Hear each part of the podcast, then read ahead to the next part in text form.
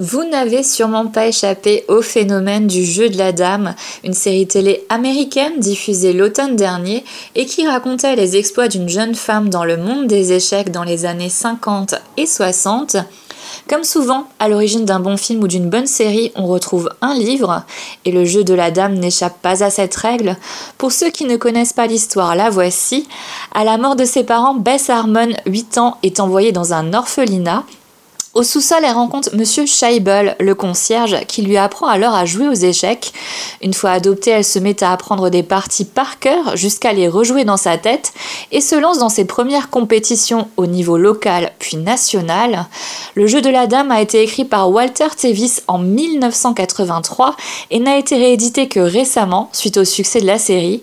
L'intrigue est prenante et l'on se prend d'affection pour Bess malgré ses penchants pour l'alcool et les médicaments. Voilà un roman qui vous convaincra peut-être d'adopter le jeu de réflexion à la maison ou pourquoi pas de rejoindre un club d'échecs.